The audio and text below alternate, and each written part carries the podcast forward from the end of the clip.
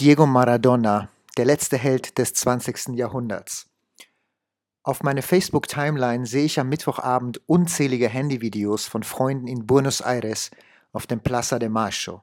Dort, wo sie sich immer versammeln bei den großen Demos, dort, wo Aufstände ausgebrochen sind. Sie tragen die Fahne Argentiniens, singen, weinen und lachen gleichzeitig. Kurz davor war die Nachricht vom Tode Diego Maradonas zu lesen. Ja, es ist noch Corona und sie waren monatelang zu Hause im härtesten Lockdown der Welt. Aber in dieser Nacht können sie nicht zu Hause bleiben. Noch nie in der Geschichte hat der Tod eines Sportlers diese Reaktionen ausgelöst. Auch in Neapel, wo Maradona in den 80ern gespielt und die Mannschaft zur Meisterschaft geführt hatte, versammeln sich tausende Menschen am Stadion. In den sozialen Medien schreiben alle, wirklich alle Fußballer und so viele andere Sportler ihre Anteilnahme. Maradona war vielleicht der größte Fußballer aller Zeiten, aber er war definitiv mehr als das. Er war der letzte Held des 20. Jahrhunderts. Im Fußball gab es nichts, was er nicht erreichte. Als Sohn einer armen Familie mit acht Kindern schaffte er es durch seine Genialität am Ball zum Weltruhm. Er gewann Meisterschaften in Argentinien und Europa und den wichtigsten Titel der Weltmeisterschaft 1986. Seine Popularität verdankte er die Art und Weise, wie er spielte. Er war kreativ, verspielt, klein, aber quirlig, sein Spiel war nicht nur auf Effizienz ausgerichtet, sondern auf das schöne Spiel und das verzaubernde Zuschauer. Nach der Bras brasilianischen goldenen Generation der 80er Jahre war Maradona die Speerspitze dessen, was der Meistertrainer Menotti als den linken Fußball bezeichnete. Ein Spiel, das nicht nur auf den Erfolg ausgerichtet ist, sondern auf den Genuss der Zuschauer, auf die Begeisterung, auf die Gefühle auf den Rängen. Er spielte das, was auch seiner Persönlichkeit entsprach. Er war, auch neben dem Spielfeld und lange nach seiner aktiven Spielzeit, immer darauf aus, seine Umgebung zu bespaßen, Freude in das Leben zu bringen, vor allem in das harte Leben der Armen und Vergessenen. Diese Spielweise fiel zusammen mit der Zeit, wo das Fernsehen und Live-Übertragung in die dritte Welt kam. Anders noch als Pelé oder Cruyff, ihn sahen alle Milliarden Menschen live dabei und verliebten sich durch seine Bewegungen in diesem Spiel.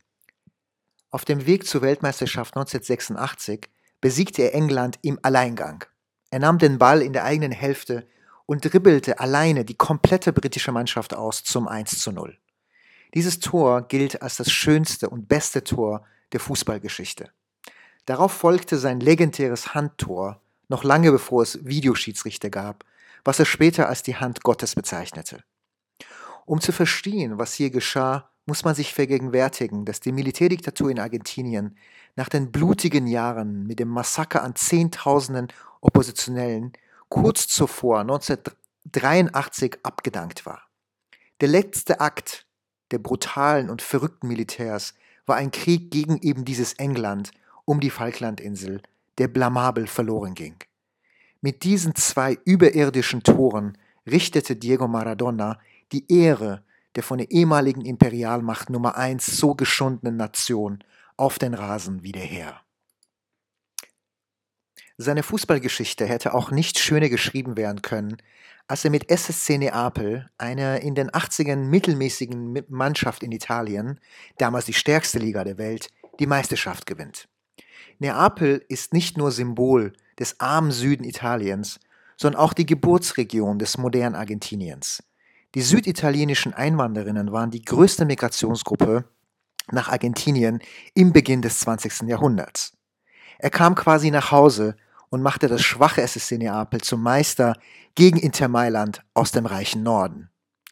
Das macht seine Größe als Fußballer vielleicht einzigartig, weil er, ohne seine Mitspieler beleidigen zu wollen, quasi im Alleingang Argentinien zur Weltmeisterschaft und SSC Neapel zu Spitzer der italienischen Liga geführt hatte. All das war schon Stoff genug, damit die Armen in Argentinien und Italien ihn wie eine Madonna verehrten. Doch dazu kommt seine politische Geschichte, die so richtig nach seiner Zeit als aktiver Fußballer beginnt. Er zeigte sich als eine politische Figur auf der Seite der linken und sozialistischen Bewegung Südamerikas. Stolz zeigte er das Tattoo von Che Guevara auf seinem Arm, traf sich in vielen Anlässen mit Castro, Chavez, Morales und den Kirchners. Er äußerte sich unmissverständlich gegen den westlichen Imperialismus und auf der Seite der linken und antiimperialistischen Bewegungen. Genosse des globalen Südens titelte The Nation über ihn, der kurz vor seinem Tod sagte, in meinem Herzen bin ich Palästinenser. Kein Spitzensportler hat sich je politisch so klar und so richtig positioniert wie Diego Armando Maradona. Das gab ihnen die einzigartige globale Identifikation und erklärt diese Popularität als Volkshelden besonders in Südamerika. Wir, die Großmütter, verabschieden Diego Maradona, der Diego des Volkes, der die Ungerechtigkeiten und die Schmerzen von so vielen wiedergutgemacht hat, der solidarische Diego, der die Wahrheit aussprach, egal was die Konsequenzen waren, schrieben die Organisation der Abuelas de Plaza de Macho, die Mütter der Verschwundenen aus der Zeit der Militärdiktatur, vielleicht die wichtigste Organisation der linken Bewegungen in Argentinien. Und zu guter Letzt, es war sein Gebrochensein, seine Drogensucht, die ihn zerstörte, aber auch diesen Kultstatus verlieh. Er starb sehr jung mit 60, so dass all diejenigen, die Milliarden, die er verzaubert hatte, sich noch gut an ihm erinnern. Er war eben keine gelackte, saubere Charity-Millionärsfigur wie ein Michael Jordan oder Lionel Messi. Seine Familie war zerrüttet, sein Privatleben fand keine gerade Linie. Er konnte keine Ruhe finden in dieser Welt. Das ist vielleicht die wichtige, heimliche Note, die ihn zum letzten Helden macht. Wir sehen in ihm nicht nur die Schönheit, die uns verzauberte, sondern auch die Leiden dieser ungerechten Weltordnung, die wir alle, aber besonders die Armen und Verlorenen dieser Erde tagtäglich erfahren müssen. Er war nicht nur die vollendete Sublimierung des populärsten Sport der Welt, er blieb ein Spiegel all der Traumas und des Leides des Slums, wo er herkam. Er lebte sein Leben und es war Zeit für ihn zu gehen. Er gab uns alles, was er konnte, als Fußballer und als politische Figur. Manu Chao fand für ihn die schönsten Wörter zu seinem 58. Geburtstag. Wenn ich Maradona wäre, würde ich genauso wie er leben. Adios, Diego. Nicht nur Argentinien weint um dich.